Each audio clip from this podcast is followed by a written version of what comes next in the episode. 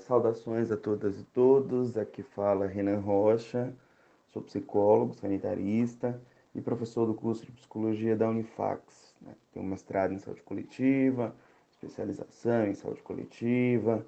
Já estou circulando profissionalmente pelo campo da saúde já há pelo menos em seis anos. Então, é onde me sinto bem, é onde me localizo e é onde também conheci um pouco da redução de danos, como proposta de trabalho, como paradigma, como perspectiva, como prisma de cuidado mesmo.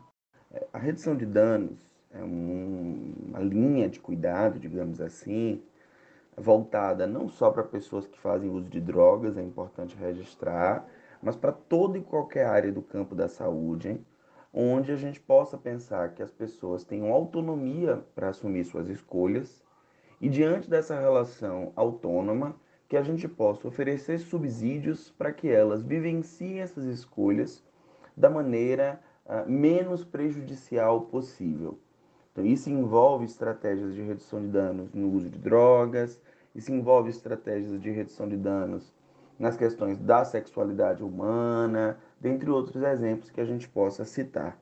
Então, parte da ideia de que a gente vai investir na autonomia do sujeito, na sua capacidade de escolha, mas também na capacidade de assumir escolhas orientado, consciente, informado e com condição para que essas escolhas gerem, portanto, o mínimo de lesão ou de prejuízo possível em suas vidas.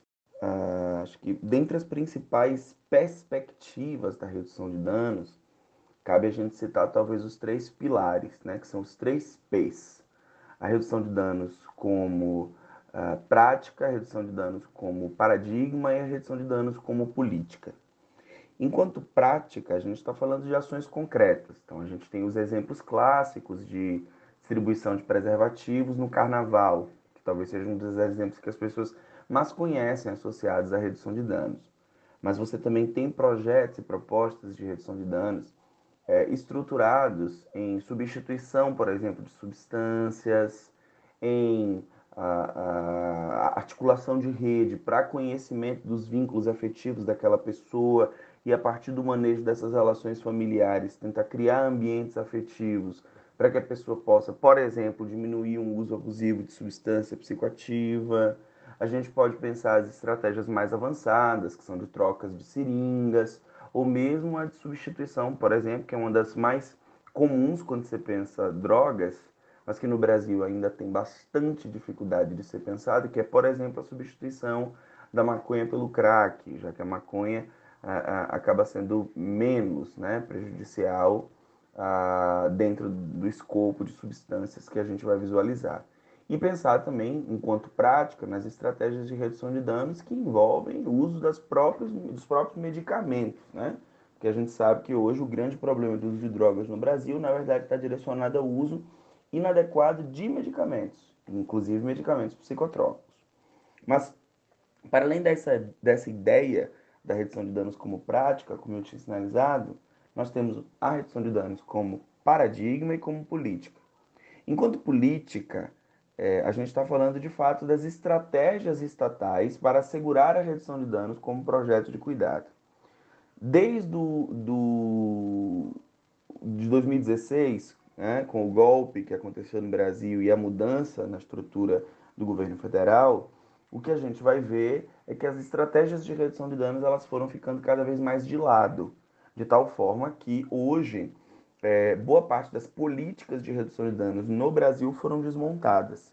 Mas o Brasil chegou a ter uma postura, inclusive, vanguardista nessa relação, né? com políticas bastante avançadas e que comprovadamente, cientificamente, apresentavam projetos de cuidado importantes para as pessoas. Contudo, uh, o que a gente tem hoje, então, como política é, na verdade, o desmanche e o retorno da perspectiva proibicionista, da perspectiva manicomialista, da internação compulsória, que são perspectivas que mesmo os estudos mais retrógrados já conseguem entender que são estratégias absolutamente ineficazes no cuidado a qualquer pessoa. Mas, então a gente vai pensar que enquanto política, inclusive a redução de danos, é o que baseia as práticas. Então, hoje, se tem inclusive uma dificuldade de operacionalizar as próprias práticas ao nível das políticas públicas pelo desmanche das políticas. E acho que o terceiro, a terceira perspectiva de análise da, da redução de danos é a dimensão paradigmática, né?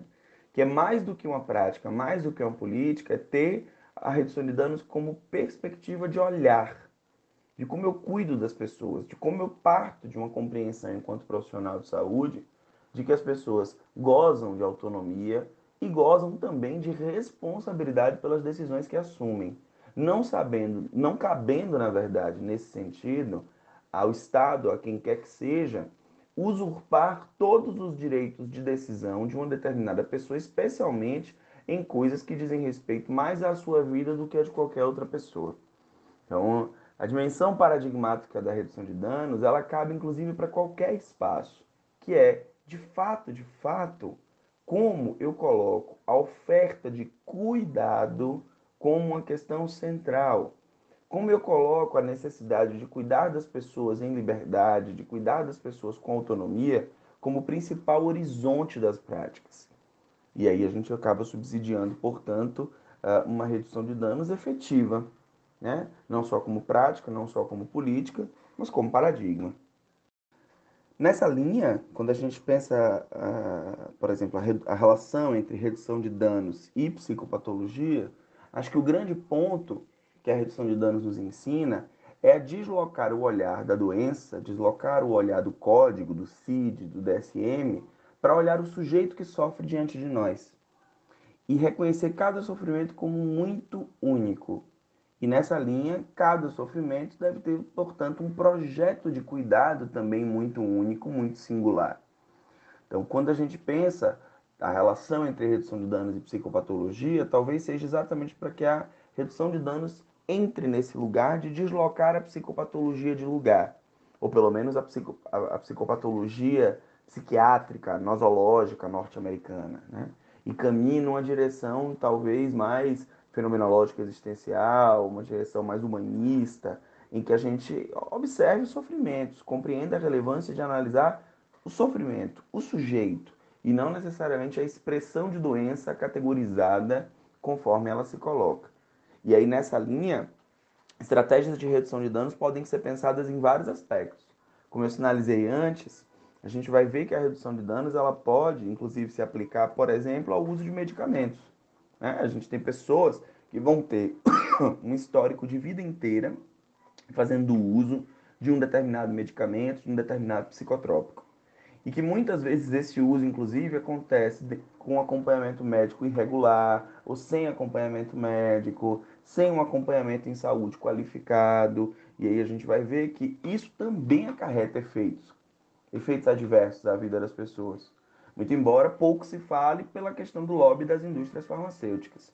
Então acho que algo que a psicopatologia né, pode aprender com a redução de danos é, é essa localização, inclusive, de que a redução de danos cabe para tudo e em todos os lugares. Pensar estratégias de desenvolver autonomia e estratégias que escutem o sujeito é algo que contribui com qualquer perspectiva de análise no campo da saúde.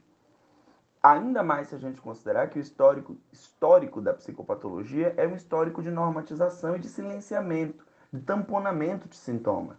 Então, se a gente quer dar vazão ao sofrimento, quer dar vazão ao sintoma, quer dar vazão ao que o sujeito tem a dizer, a redução de danos tem muito a ensinar a uma análise psicopatológica efetivamente comprometida com uma saúde que estimule a autonomia, que estimule a autocuidado e que estimule projetos de corresponsabilização dos sujeitos que estão sendo cuidados né, em suas vidas. Por fim, acho que se a, se a redução de danos tem um papel diante das pessoas é, é, esse papel de nos convidar a pensar que saúde ela não se constrói de maneira unilateral ou unidirecional. A saúde ela não é algo que vem de um profissional e que desce para um sujeito. A saúde é algo construído como fenômeno na relação, na interação entre os diferentes sujeitos que circundam uma determinada pessoa.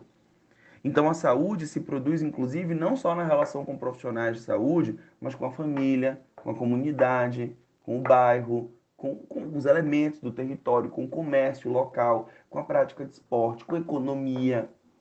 E quando a gente começa a colocar todas essas questões no jogo das relações e pensar como a gente consegue reduzir os danos que toda a vivência em sociedade acaba muitas vezes por ocasionar determinado sujeito ampliando seu sofrimento, a gente aplica, portanto, a redução de danos aos contextos mais diversos e aos contextos de quem sofre com questões de saúde mental. Se a redução de danos tem algo a nos ensinar, então é, reforço muito que a, a, a direção é a direção de convidar as pessoas a pensarem em seus projetos de cuidado. Isso há de produzir, inclusive, pessoas muito mais implicadas com sua trajetória, implicadas com o seu cuidado e implicadas com a construção efetivamente de uma vida mais saudável, individual e coletivamente.